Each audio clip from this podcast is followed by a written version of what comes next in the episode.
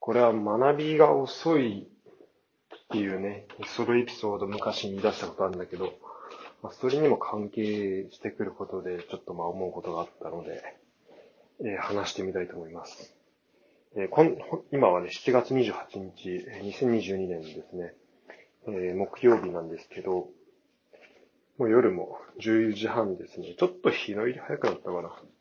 もうちょっと暗めなんですが、えー、まあ、いろいろ思うことがあり、えーと、なんだろう。まあ、このなんか、そうですね。これまあ僕のその学びが遅くてよかったみたいな話は、まあ、これまで、えっと、一回に過去のソロのエピソードで話していると思うので、えー、良ければ、ポッドキャストで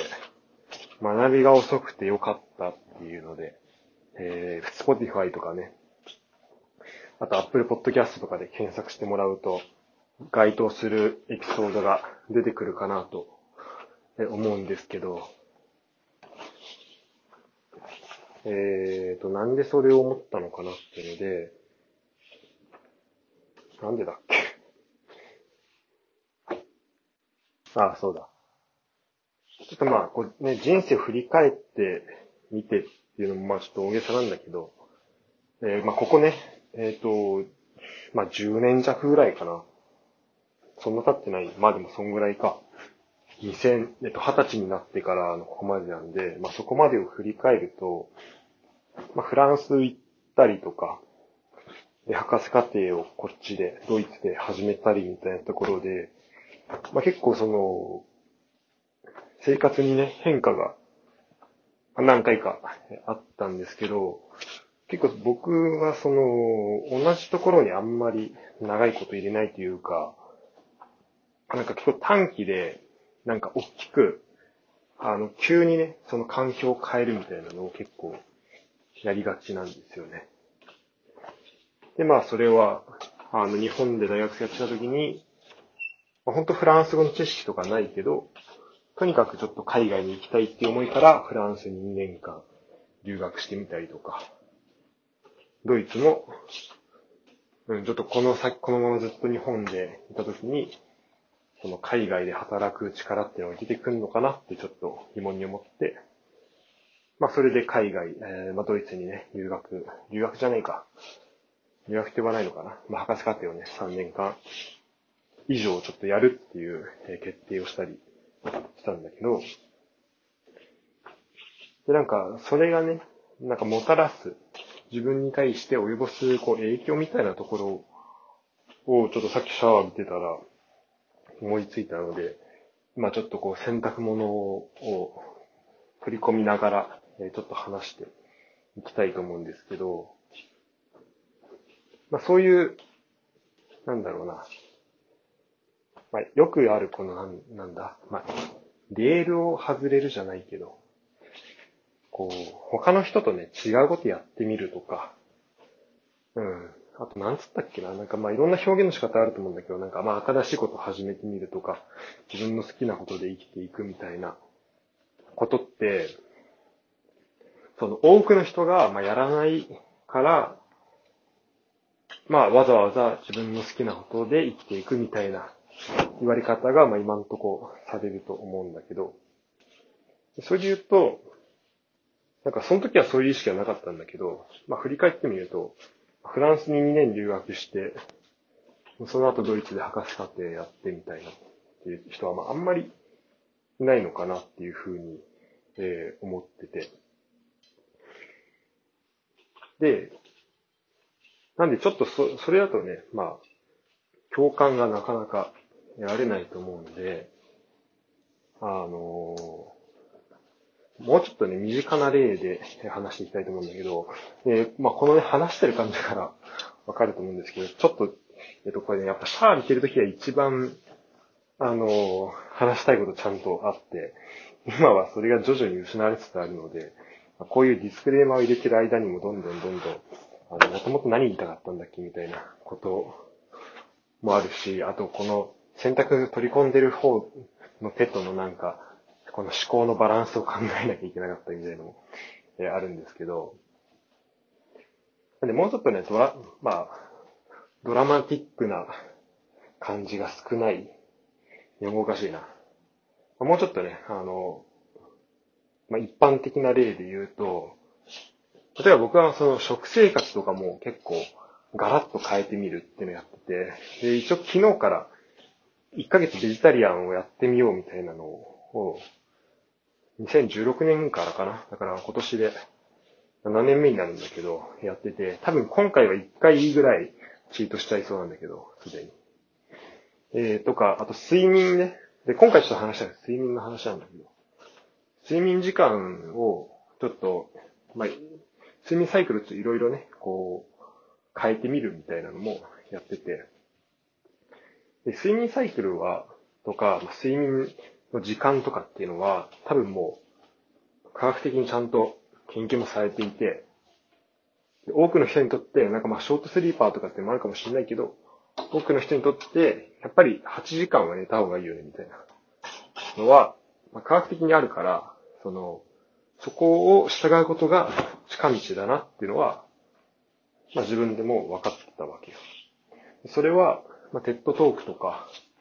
そういうのをね、あの、なんかそこでそのスリあの、睡眠学者の人の話とか見たし、まあ本も読んだりとか、あとまあ、もうちょっと信憑性の、えー、えー、少ないね、まあ、ウェなんだ、えー、っと、まあ、ウェブ記事みたいな、ネット記事か、みたいなのも読んだりとかして、やっぱみんな同じ、言ってること同じわけよ。やっぱ、ちょっとね、その細かい時間は人によって違うけど、7時間とか、8時間とか、まあ人によってはなんか1.5時間のちっちゃいのをたくさん取るとかでもいいみたいなことも言ってたけど、まあ、要は、1日の中である程度こう決まった時間を取りなさいみたいなのは書いてあって、でそれをね、ちゃんとこう情報を収集してやってたわけなんだけど、まあ、そもそもそれやってたのも、なんか、特別に、なんか意識高く、その、その生活のね、質を上げたいなみたいなので、始めた、なんかそういうポジティブなものっていうよりは、もうなんか、朝、明日朝6時に起きなきゃいけないのに、ま、もう今、12時にベッド入って、今もう朝4時みたいな。なんかそういう経験を何度もしてて、なんか全然寝れなかったりとか、寝たいのに寝れないみたいな思いをね、何とか何度もしてて、結構それが、あの、まあ、苦しいものだったんで、まあ、そこに対して、じゃあ、どうしたら起きれるようになれるかなとか、まあ、どうしたら、まあ、そもそも寝れる方か。どうしたらちゃんと、えー、自分の寝たい時間に寝れるようになれるかなとかで、まあ、じゃリズム大事だなとか。で、結局その、睡眠なしでも、その起きた時に、まあ、元気いっぱいだったら、睡眠が少なくてもね、その後元気いっぱいだったらいいんだけど、結局、長い時間寝てもなんか疲れてるみたいなことがあって、あ、じゃあこれってそもそも睡眠の質も大事だなみたいになって、で、最初はこういろいろ、あの手を変え品を変えっていうのかな、まいろいろ試してたんだけど、寝る前にちょっとホットミルク飲んだりとか、まあこれ結構効く、効く時も結構多いんだけど、で、寝たまんまヨガっていうのね、をちょっと導入してから、あ、の寝ながらちょっとその瞑想の、まあガイダンスみたいなのを入れるようになってから、あ、これは結構眠れるなみたいになって、それがね、まあ思えば、その、睡眠との、えー、なんだ睡眠じゃないか、ヨガとか、瞑想とか、まあマインドフルネスとの出会いだったんで、えー、まあこれはあの、シャープ17の、えっと、打線のね、エピソードでも話してるんで、僕の打線のエピソードでも話してるんだけど、まあそういうところから、えっと、まあ、瞑想みたいな、マインドフルネスみたいなところの出会いは始まってます。だからそれが大学の2年生とかかな。でですね、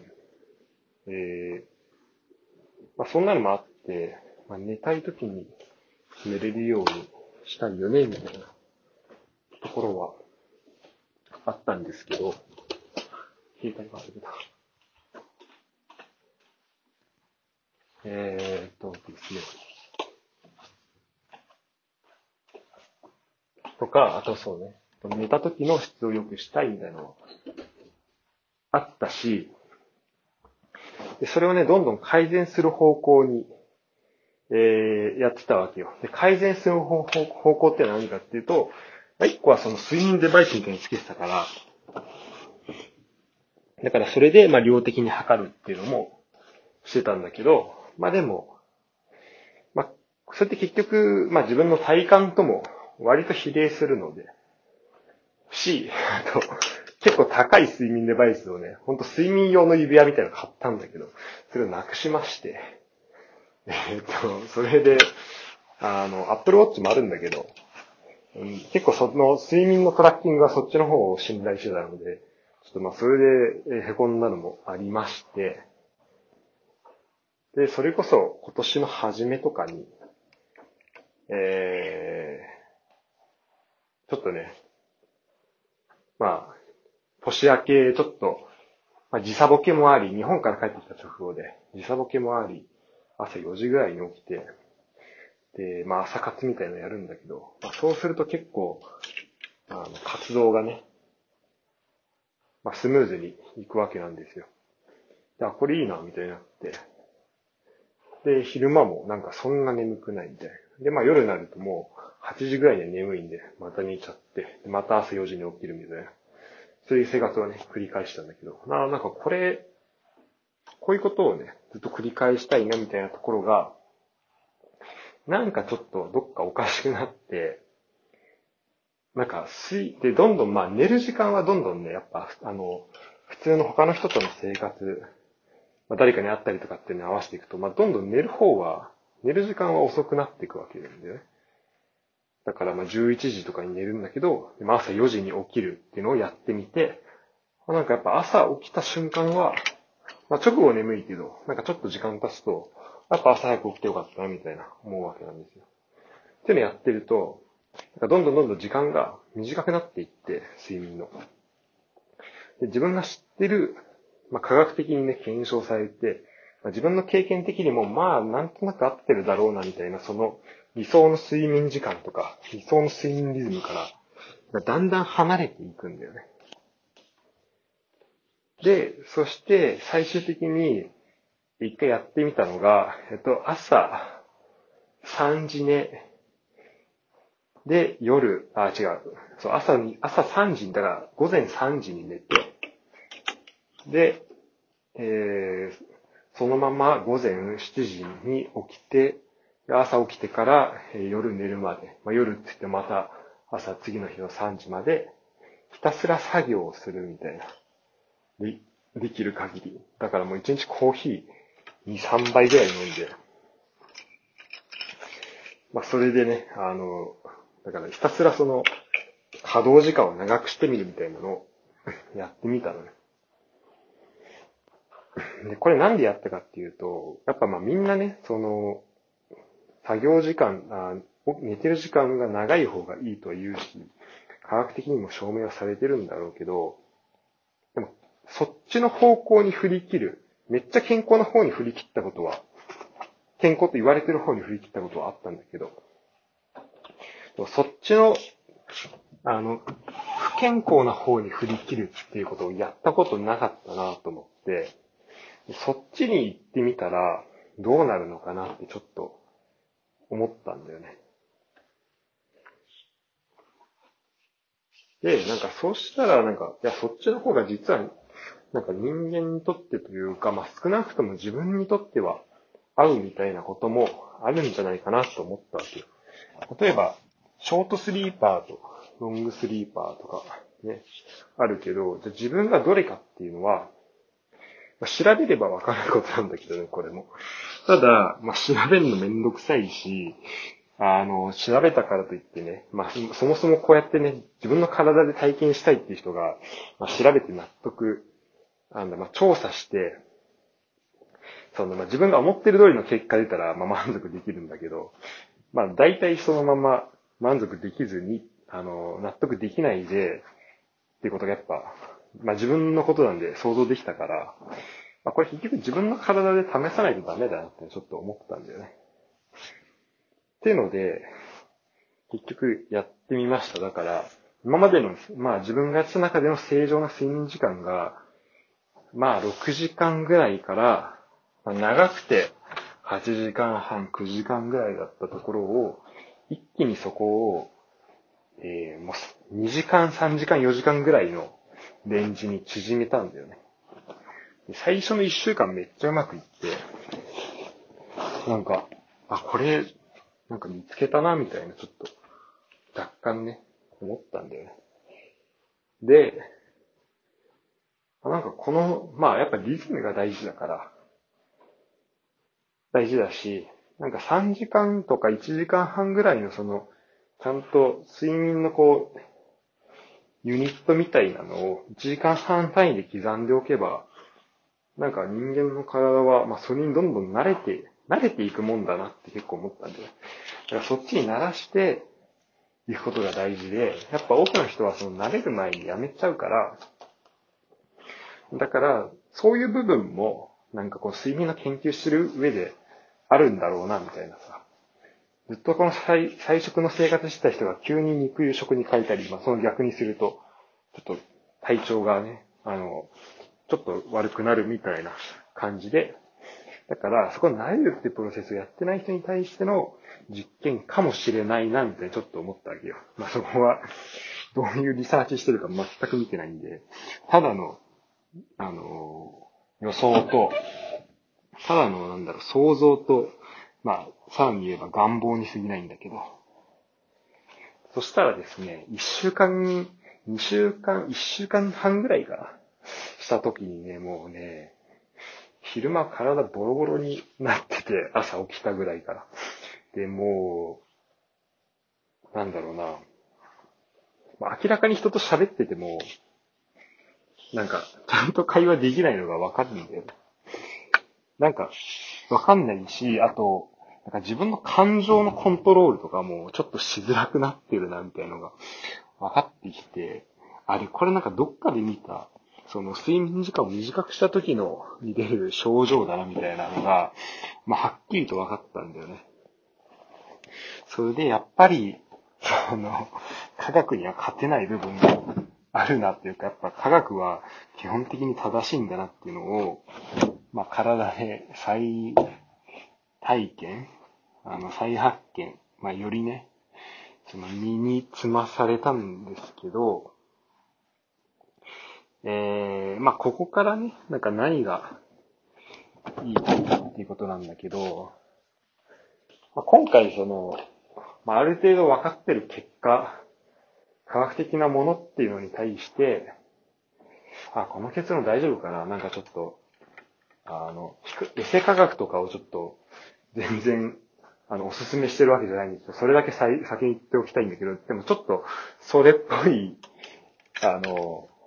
結論になっちゃいそうなんですけど、あ、てか、それっぽい結論にならないけど、ちょっとそっちにも聞こえちょ、聞こえちゃいそうなんで、ちょっと先にそっち、それ言っとくんだけど、でも例えば、そこで思ったのが、一回その常識の範囲内のレンジのことがあるわけだよね。今回で言うと睡眠時間6時間から9時間半っていうのが常識の範囲で、でその間でみんなこう、で、自分だったら6時間かなとか、まあ自分のね、自分だったらっていうのは、自分の体にとって何時間が最適かっていうのはまあわかんないけど、自分の生活リズムとか、交友関係とか、中で、じゃあ自分が取れるベストの睡眠時間はこの時間ぐらいかなっていうので、まあ、だんだんみんなそこに落ち着いてくると思うんだけど、で自分もそうやったわけなんだけど、その、これは、まあ、違うソロのところで話した環境を変えてみ、変えてみて、その変わった環境で、に、こう、自分を慣らすことで新しい習慣を身につけ、身につけるっていうね。で、それで、前やった悪い習慣を壊すっていう話にも通じるんだけど、その、習慣を、その、常識さ常識とされているレンジから、ちょっと外れたことをやってみて、でそこでちょっとなんだろう、まあ、常識をこう、ふ、振ってあげる、揺さぶってあげることによって、なんかこう、その中での、まあ、常識とされている範囲内でのなんか局所最適に収まっちゃうことを、あの、防ぐんじゃないかなっていう。ことかなと思ったんだよね。だからその常識と範囲、常識の範囲範囲されていることの中で収まっちゃって、本当はそのレンジの外に自分にとっては合う場所だったり、自分にとって合う、なんかできることっていうのが見つかるはずなのに、結局その常識とされている範囲の中で、あの、や、そこにしか、そこしか見えてないと、その中での最適解を探しちゃって、で、まあ、その中での最適解はある程度見つかるから、まあなんとなく過ごしいいし、なんとなくいいけど、でもなんかちょっと合わないなみたいなのも、もしかしたら感じながら、えー、生活するみたいなことになるかもしれないと。で、僕のその睡眠の場合は、えっ、ー、と、そうじゃない方ですね。えっ、ー、と、それが間違ってるってことが証明された。身をもって証明したわけなんだけど。だから睡眠短すぎるとダメでしょみたいな。ここの常識からの範囲内から外れるってのはダメだよねみたいなのは、まあ思ったわけよ。まあこれ結局、あの、体が慣れるとこまでね、1ヶ月間自分を追い込んでないから、ま、もしかしたらその先もあるかもしれないけど、まあ、とりあえずもう睡眠時間を変に減らすのはやめようっていうふうに今ちょっと思ったわけなんだけど、でも例えばこれが、なんか、それこそ最初に話した海外に行くとか、まあ、その常識の範囲内っていうのが、じゃあ国内で働くみたいなことだったり、あと、まあ自分のね、今働いてる分野、うんと、なんだろうな。まあ、製造業だったり、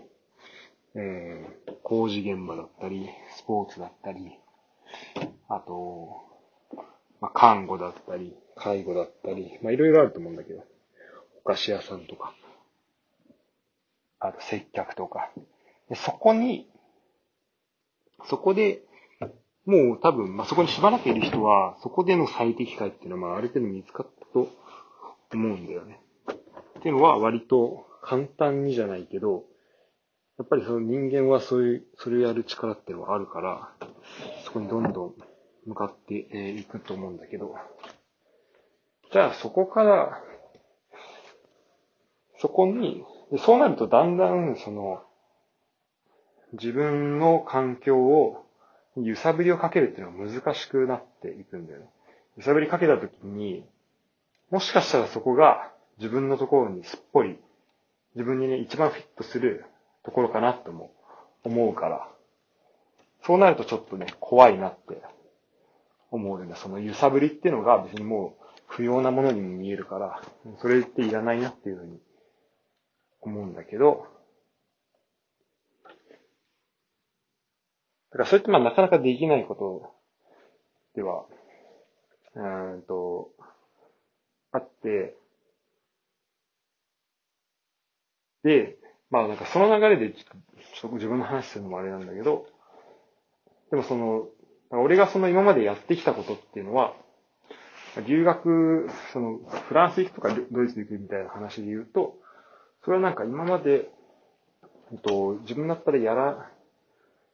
えっと、自分のその常識の範囲内、だから日本の大学で通うとか、海、えっ、と、日本で働くみたいなところから、あえてその揺さぶりをかけて、えー、行っ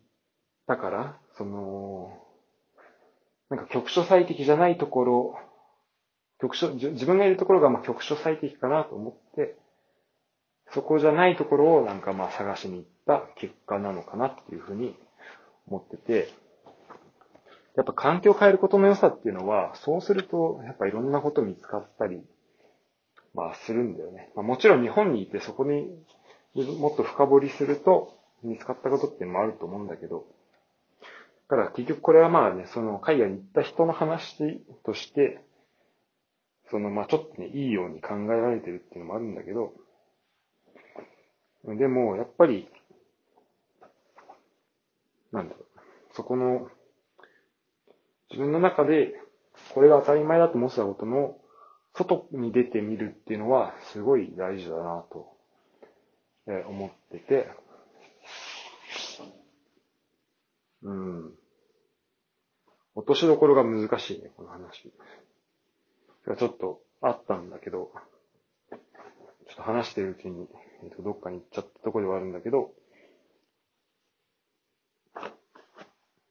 そうですね。だからまあ一旦その海外に、まあこれね、聞いてる人で、なんか思うところがあればいいなっていうのだけなんだけど、なんか、局所最適に陥らないで、えー、見ること。なんか、特に多分20代の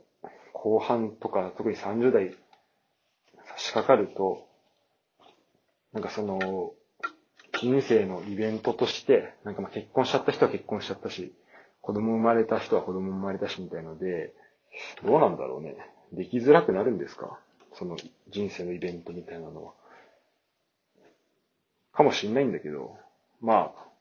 てか多分基本的に大学卒業して後からっていうのは、自分で作んなきゃ、そういうイベントみたいなのはできないと思うので、なんかそれをね、自分から作りに行くみたいなところで、まあ一個のところを掘り進めるっていうのを、やり方もすごいいいと思うし、僕はあまりそういうやり方をしてないので、それができる人は尊敬するんですけど、なんか、あのね、もう一個のやり方として、その自分の、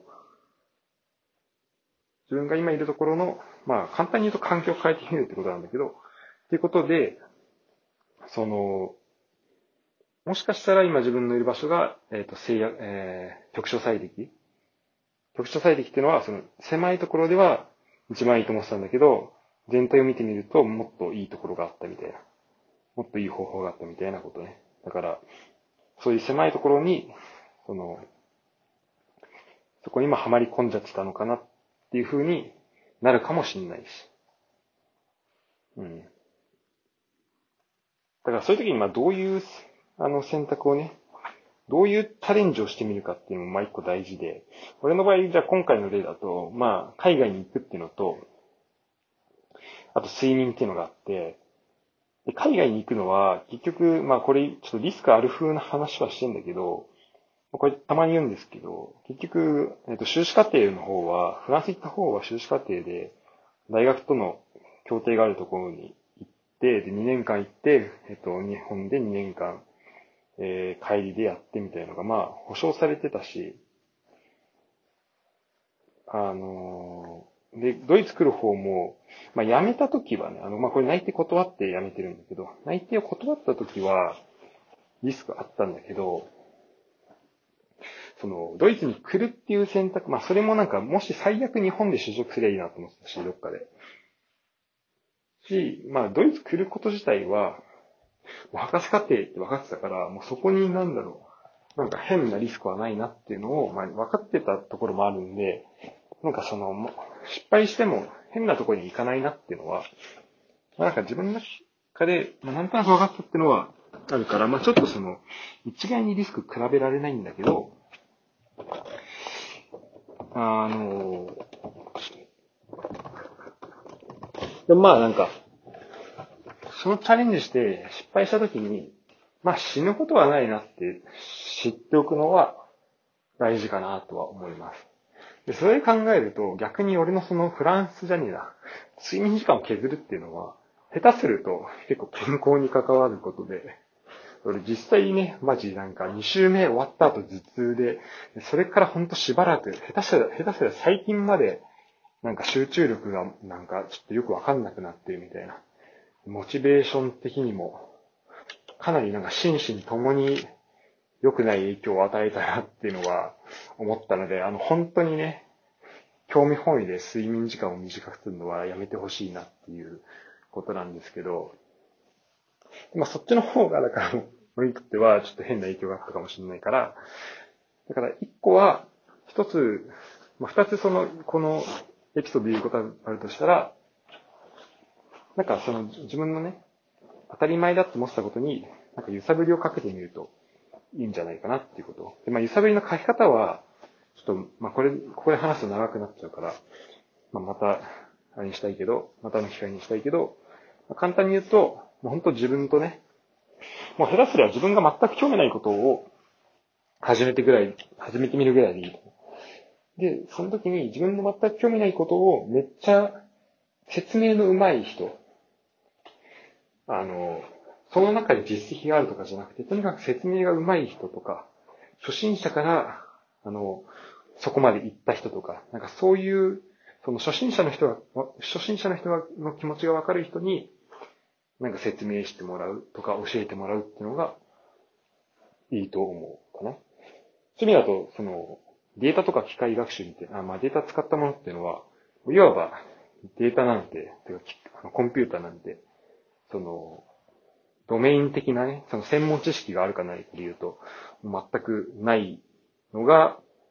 その、本当システマティックに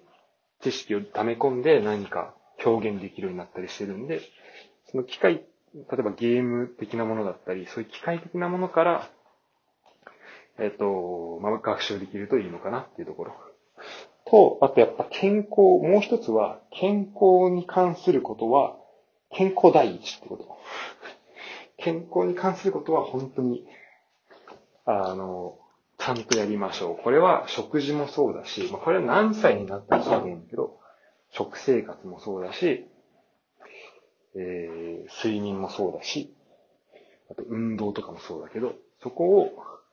あの、戸惑、うん、戸惑うじゃないな。躊躇しない。ためらわないっていうことが、その健康に力を入れることにためらわないっていうのが本当に大事だと思うので、えー、そこはね、皆さん、ぜひ気をつけていただければなと思います。日本はまだまだ暑い日が続くんですかね。ちょっと、なんか台風みたいなのもね、来たりとかして、ちょっと安全、健康に、ちょっと、えー、的にちょっと危なくなるかもしれない。まあちょっとなんだろう、気をつけなきゃいけない日が続くかもしれないんですけど、そこは、えっ、ー、と、気をつけて、えー、いただければなと思います。ちょっと、多分10月に日本帰れるので、その時会える人は会いたいなと思います。で、それ以外の場所、まあ、特にドイツ、僕と同じ国に住んでいるドイツにいる人は、えー、今年は比較的いい夏を過ごしていると思うので、えー、まあ、このまま楽しんでいきましょうっていうところと、あと、まあ、ガーナにいるね、えー、方々、まあ、責任、検討をはじめする方々、皆さん、えー、視聴ありがとうございますっていうところですね。あと、まあ、僕が認知しているポッドキャストリスナーは、この3カ国がメインなので、もし僕から聞いてるよっていう人がいれば、え教えてください。ということで、今回30分と長くなったんですけど、以上にしたいと思います。えー、SNS のね、フォローとか、あと、特に感想をね、お便りから、お便りフォームから送ってくれると嬉しいんですけど、ちょっとなんかね、LINE ボ、LINE のアカウントみたいなのちょっと作りたいなと思ってるんで、えー、まあ、いつになるかわかりませんが、どっかで発表できればなと思ってます。